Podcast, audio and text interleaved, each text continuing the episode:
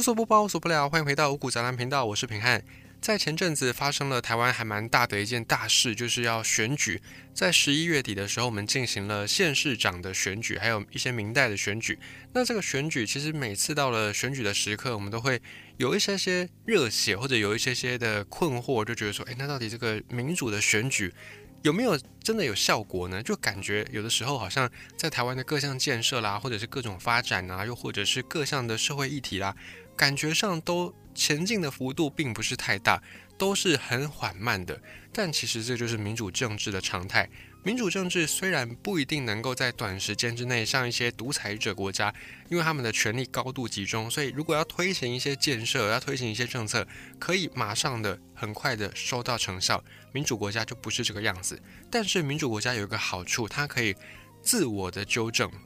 比较理想的发展是这样子，也就是今天假设上任的这个领导者他并不是一个很好的领导者的话，那么选举选民是有机会可以把这样的领导者给换下来的。但是独裁的国家就比较没有办法，当然独裁国家就要么大好，要么大坏。如果遇到一个很英明的领导人，就有可能像以前的这个汉唐盛世一样，开创出非常好的时代。可是如果是像一些比较昏庸的，比方说，以前的一些朝代的皇帝上位之后，因为没有其他的机制可以去改变这个状况，所以如果是昏君当道，那百姓就过着民不聊生的生活。所以，与其呢去赌到底这个上位的人是贤人或者是庸才，倒不如用民主这个方式，尽量的让大家都有机会能够去施展抱负，并且能够把。真正的对大家好的、对大家有益的人才给送上执政的位置去，这个是民主的初衷。但是每次讲到选举、讲到民主的时候，大家都会有很激烈的争辩：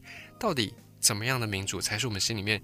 真正向往的那个民主呢？这个可能也没有一个标准答案。但是我们可以从民主的起源来去探讨一下，到底民主的核心价值是什么？真正的民主其实根据一些历史学家的总结，就是军政府模式。有没有让你感觉到很不可思议？我们都觉得说民主应该就是人民做主嘛，但为什么又会扯到军政府呢？这个是因为在。民主发源的那个时代，在古希腊的时代，当时候在希腊世界，人被分成两种，有当过兵的，以及没有当过兵的。有当过兵的叫做公民，跟我们现在对公民的定义不太一样。现在呢，只要你是在中华民国的国土上面出生的话，或者你的父母是中华民国籍的人，那你出生之后，你就是自然具备中华民国。公民的身份，应该说国民的身份啊。那公民要等到十八岁，然后才能够，或者是二十岁才能够行使你完整的法律上的权利。但是在古希腊呢，是你要当过兵才能够被算成公民，你才有完整的投票权，你还有被选举权。如果没有当过兵呢，你只能叫做平民，你是没有选举权利的。这跟现在我们的社会是很大很大的不同。那么之所以会有这样的一个演变呢，是因为当时候的希腊不断的对外扩张。军人的责任很重大，而投票权给你是因为你要当兵，你要为国家付出，你为社会付出，并不是因为你与生俱来就有这样的权利。你要为国家先赌上你的性命之后，你才有这个决定国家未来命运的权利。这个呢是最早的民主的起源。你靠着军人的身份，你才有资格参政，然后再靠着对外战争去把军队里面的一些门阀啦，或者是一些士族贵族给洗掉。就是把一些只靠关系上位的人给拉下来，这也就是民主最早的一个形态。那么，民主之所以会在西方比较早出头，而且在西方发展的比较长呢，而不是在东方，其实也跟地理位置有关系。在西方大量出现民主或者是类似的思想启蒙，原因就是在于西方的世界、西方的政权一直都是属于这种军阀林立的状态。那么在东方，我们主要以中国来为参考来讲，在中国所在的这块大陆上面，是一大片的陆地，并且大部分的陆地都是有屏障的。北边就是用长城，然后在西边、西南边则是有高山峻岭，在东南则是有海洋，所以天然屏障就直接的让这块大陆没有办法跟其他地方有太多、太广泛、太深入的连接，也因此在东方的这边比较不会有太多军阀林立的时刻。有是可能有，但是到最后往往会比较偏向统一的状态。而在西方呢，我们之前也曾经讲过很多次，西方这里以欧洲大陆上来讲，主要的地形都是平原，所以很多时候你要守是守不太住的。敌人的武力攻击力高一些，你要么就是被并吞，要么就是被消灭，要么就是被扫进历史的灰烬当中。所以这种地形呢，很大一部分就决定了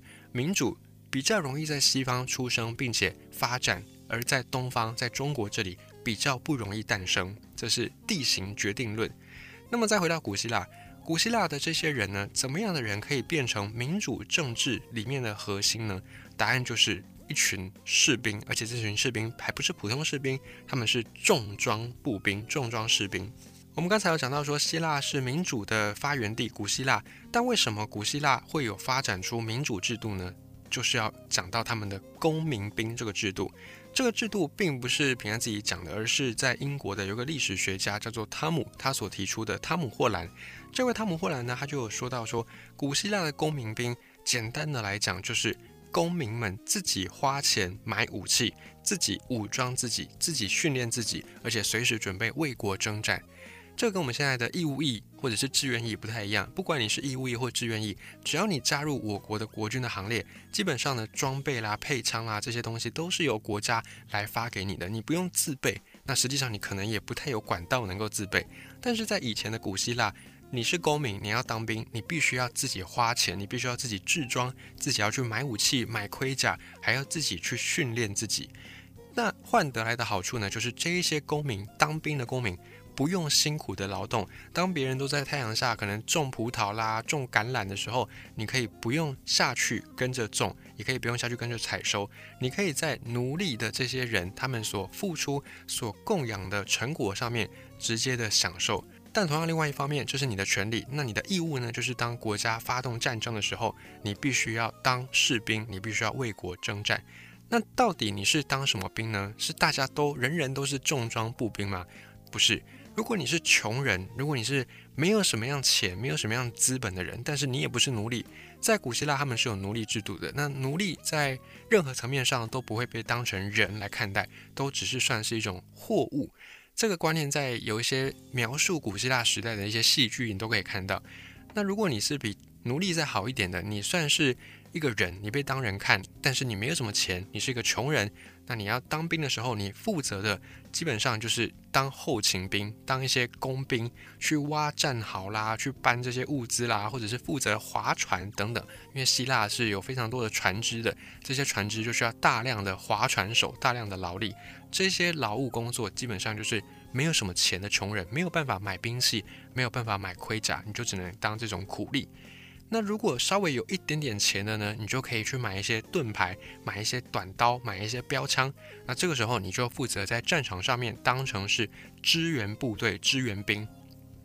那如果你是贵族呢，最有钱的这些贵族就负责买马。最有钱的贵族通常也不会直接在战场上面冲锋陷阵，而是负责买马，甚至买马车，甚至去组建一支骑兵队，或者是组建一支战车部队。那比大贵族再稍微没有那么有钱，但是又比一般的小资贵族们再有钱一点点的这一群人呢，就是重装步兵。这群人，你要说他很有钱吗？他们又没有像贵族那么样的富可敌国。但是你要说他穷吗？他其实也是还蛮有一定的经济实力的。这些人他不只是可以买小盾牌，他可以买大盾牌，甚至可以买一些重的。盔甲、买长矛、买大刀、买头盔，那这一整套的步兵装备装上去之后呢，你就是一个重步兵。重步兵也是当时候希腊各个城邦之间的主力部队。在希腊还没有像现在我们所比较熟悉的国家的这种概念，在希腊主要是城邦。所谓的城邦呢，就是没有像国家那么样的幅员辽阔，但是也有一定的自治的体系，也有一定的政治的权利等等，有一套运作的机制。那最著名的两个古希腊城邦，一个就是雅典，另外一个就是斯巴达。那雅典也好，斯巴达也好，他们都有一些士兵。那这些士兵最主要的主力部队就是这一群重装步兵。所以这一群中产阶级，以现在的话来说，叫做中产阶级，他们就是在每一次城邦互相征战之间的关键角色。你说大贵族再怎么厉害，一个社会的贵族绝对不可能很多嘛，这就是一个社会的发展的常态。贵族他占据了资源的最多数，所以他自然人数上面不会太多，不然你都是要去压榨别人，哪来那么多人让你压榨呢？因此，最主要的主力还是这一群当重装步兵的中产阶级。那大贵族再怎么厉害，你也不可能靠自己的一队骑兵队就打赢战争。最后还是要靠这群重装步兵。而这群重装步兵他们的行进方式是怎么样呢？以前叫做希腊方阵，后来这套被罗马给学去了，变成罗马方阵。希腊方阵简单来说就是把所有的士兵都排成一列一列的，然后非常的整齐，就好像是一个长方形，像上那个正方形一样。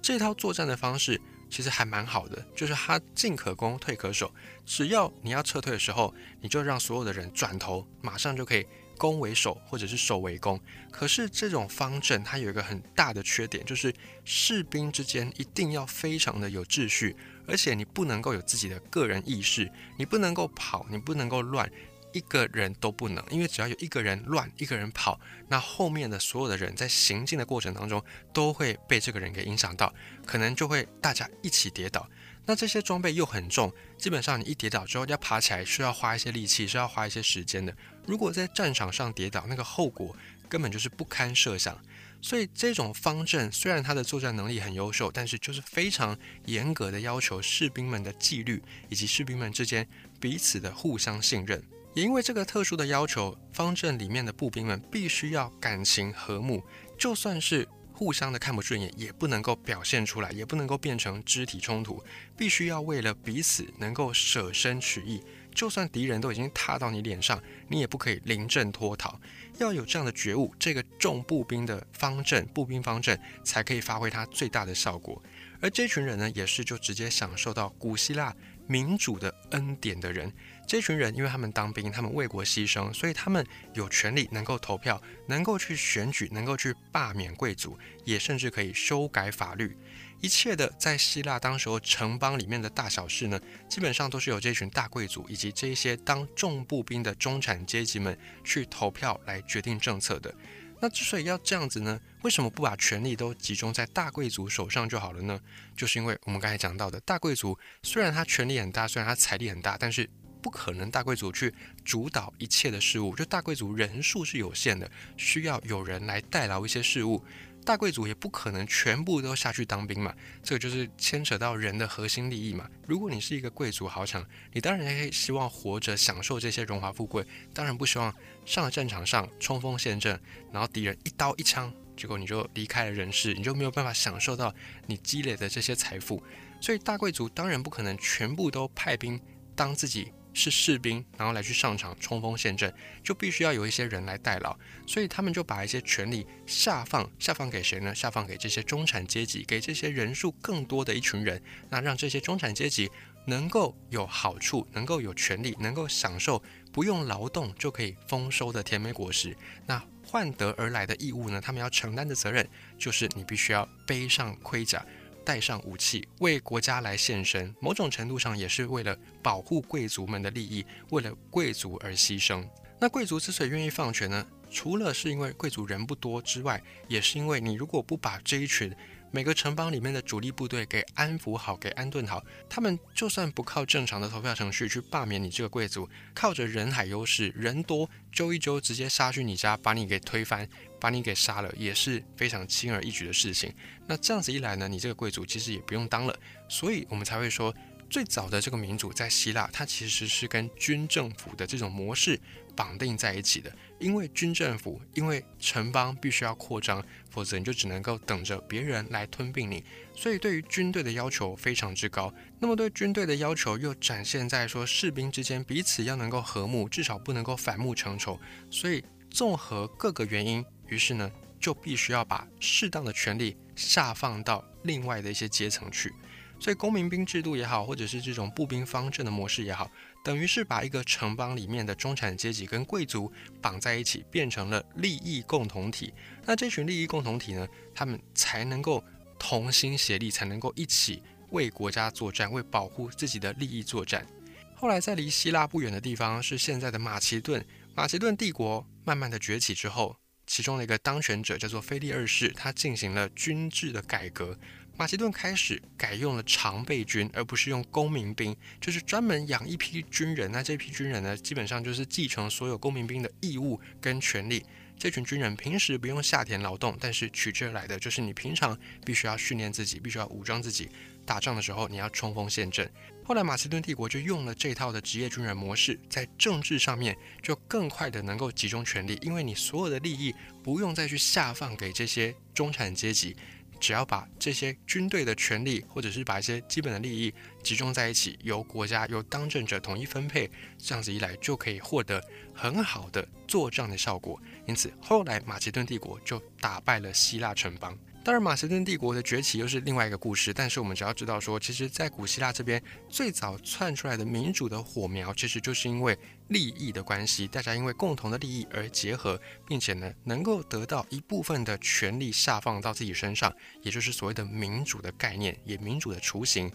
这也就是古典民主的雏形。那么，现代的民主主要是起源自法国大革命，以及呢，在两次世界大战的期间，慢慢慢慢的演变出来的。虽然这个时间点上面不太一样，但是原理也都一样，也都是靠着当时候要打仗的这些人，他们必须是有国家去动员。那国家没有办法马上就聚集到这么多人，就只好试出一点福利，试出一点甜头，让动员去战场上面参战的士兵能够。承担责任的同时，也能够得到一些好处，得到一些权利，得到一些利益，所以慢慢慢慢的，才因为这个战争需要全民动员、全民皆兵，而发展出现代的民主制度。虽然那个路径有点不太一样，但是发源的那一套模式跟以前的古希腊这种古典民主还是相差不多的。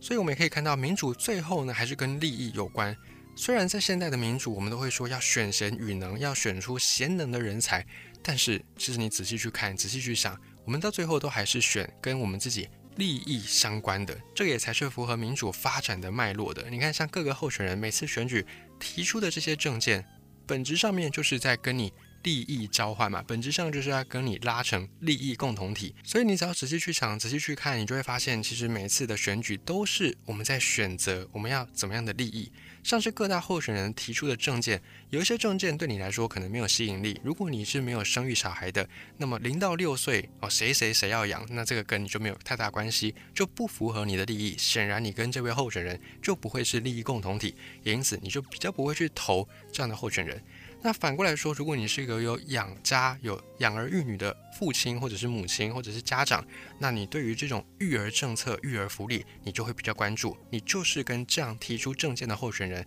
成为利益共同体，所以你比较会去倾向支持这样的候选人。因此，选神与狼，它最终可能只能是在神话时代，在故事里面流传的我们对于人性美好的一个终极向往的目标。但最后实际在执行的时候，我们可能还是很难回避人性当中追逐利益的这个价值。